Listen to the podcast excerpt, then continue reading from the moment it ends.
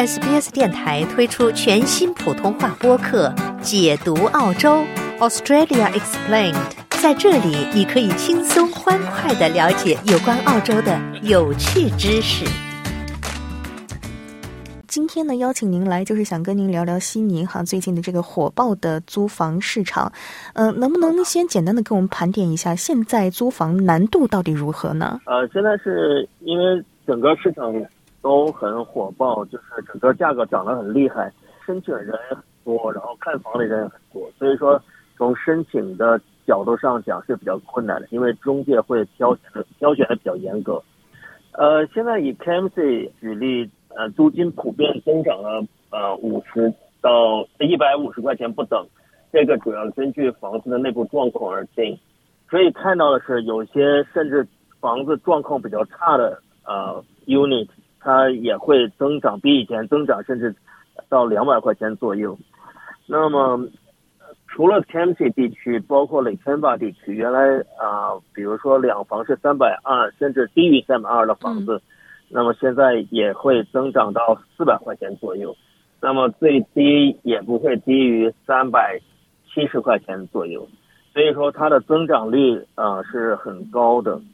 那么在 COVID 期间呢，以租客市场，然后现在已经转变了，就是房东市场。嗯。那么转变回了就是在 COVID 之前的那个状况，因为在 COVID 之前就是房东市场。那么现在的其实大多数房东的心态是，他不怕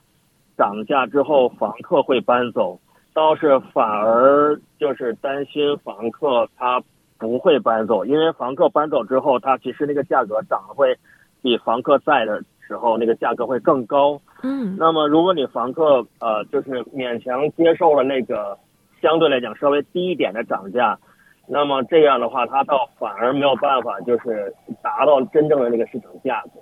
哎，我们在这个新闻上经常看到说有，比如说出现三四十人甚至四五十人同看一套房的这个局面。呃，在您经营的 Campsie 地区有出现类似的情况吗？在我的管的房子里头，的确是没有，因为这个跟区域和你的房子的状况有关。但是呃，如果跟 City 就跟我的一些行业内的朋友他们跟我说的情况相比的话。啊，那应该是达到了这种状况，因为在 Campsie 地区，我每次呃 open 现在的 open 情况，一般至少吧，啊，它会有五组人。那么如果房子特别好的状况，它会超过十组。那想请问一下，刚才您说的这个涨价的情况哈，呃，主要是出现在公寓楼呢，还是说所谓的独立屋呢？都有，对，呃，只不过说是公寓楼，它会呃更加受欢迎。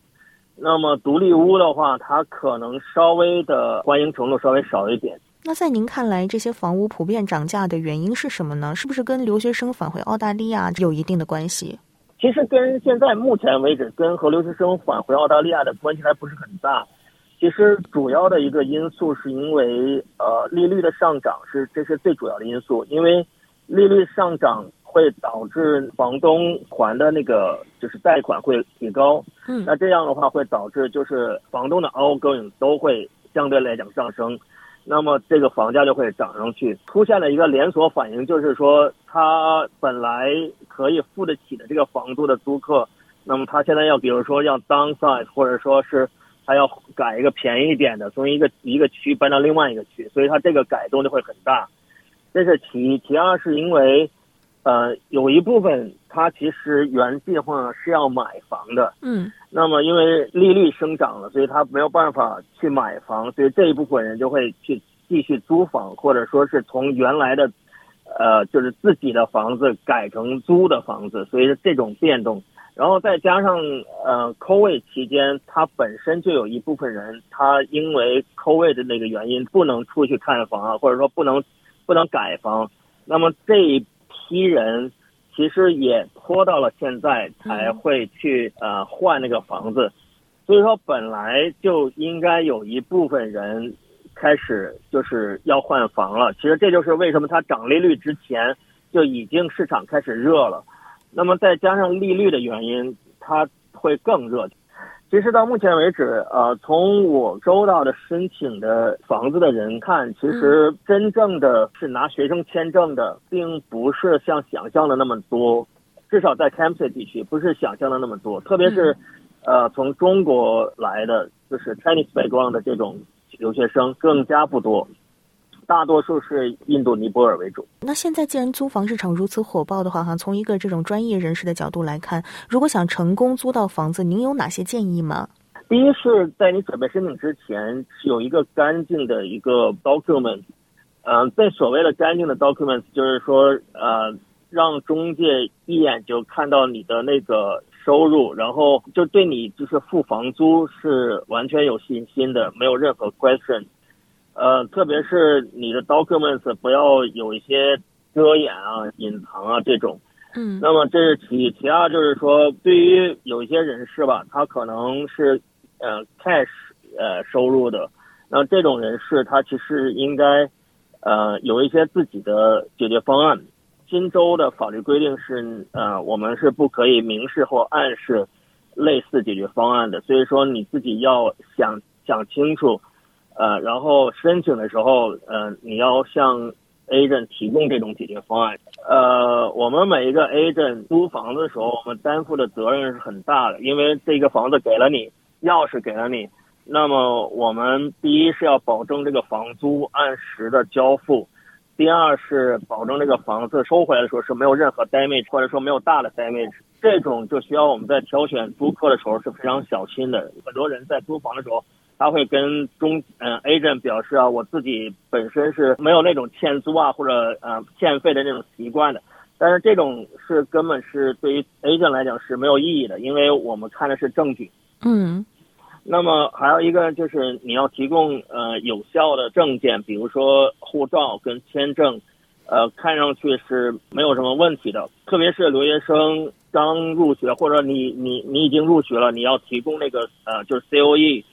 那么这个也是很重要的，说明你是真的留学生，然后正在这里学习的。最后一点，给从中国来的这些中国留学生提一个建议，就是说，呃，当你从中国来，然后申请一个房子的时候。你可能是因为某种原因你是没有工作的，或者说你刚来你是没有工作的，那么你需要在申请房子之前提前把这些资料准备好，比如说你要跟你的父母沟通，然后让他们开一个证明，然后说啊他们会付这个房租，呃附上他们的一些证件，然后证明他们的签字是真实，就是这种资料要提供的比较完整。是的。嗯，张先生，我想问一下，就是说现在有很多人呢，他们为了租一个房子，可能说我主动 offer 说我。一个星期多出多少钱，多加一点价格，那这种行为在一个专业从业者看来是可取的吗？其实这种行为从今年开始是违法。呃，租客当然不违法，但是作为一个 agent，